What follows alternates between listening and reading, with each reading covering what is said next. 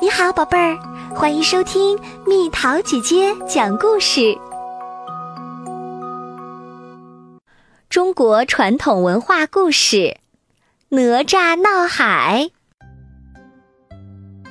在东海边，有一座风景秀丽的城池，叫陈塘关。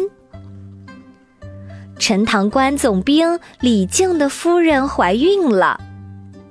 三年后，竟然生下一个粉嘟嘟的肉球。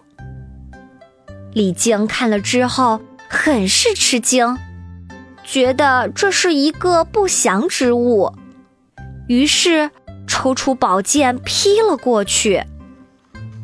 突然间，一道道金光照亮了整间屋子，一个小孩蹦了出来。它不仅面目清秀，十分可爱，还可以随意在地上走动，所有人看得目瞪口呆。这时，一身仙气儿的太乙真人驾鹤而来，他是专程来贺喜的，并收这个小孩为徒，还亲自给他起了一个名字。哪吒临走之前，他将乾坤圈和混天绫作为礼物送给了哪吒。哪吒七岁了，有一天，他正在海边玩儿，忽然看到远处海浪翻滚，冒出来一个凶神恶煞的夜叉。夜叉想抢走一对儿。正在海边玩耍的童男童女，哪吒看了大怒，一个箭步冲了过去，三下五下就把夜叉打得屁滚尿流，逃回海里了。夜叉找来了龙太子敖丙为他报仇，敖丙一看哪吒不过是个小孩儿，就嘲笑他：“小屁孩，你少管闲事儿。”赶快交出童男童女！哪吒当然不愿意，两人又打了起来。几十回合下来，敖丙当然不是哪吒的对手，就想溜走，却被哪吒的混天绫缠住，挣脱不得。哪吒挥起乾坤圈投向敖丙，哐当一声，没想到。敖丙被砸死了，东海龙王知道了，火冒三丈，立刻找到李靖府上，让哪吒赔他儿子的性命，并且要更多的童男童女才肯罢休。李靖连忙赔礼道歉，龙王还是不依不挠。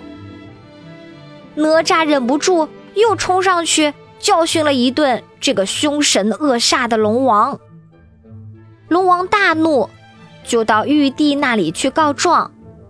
谁知刚到南天门，早就等候在此的哪吒跳出来拦截，龙王又被打了个半死，慌乱的逃回了龙宫。回到龙宫的龙王愤愤难平，立刻派虾兵蟹将。去请西海、南海、北海三位龙王，共同商量对策。最后，他们决定水淹陈塘关，以逼迫李靖交出哪吒，报仇雪恨。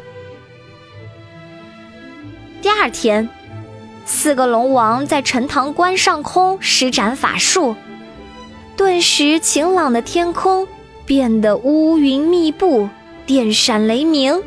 大雨倾盆而下，很快，繁华的陈塘关就要被大水淹没了。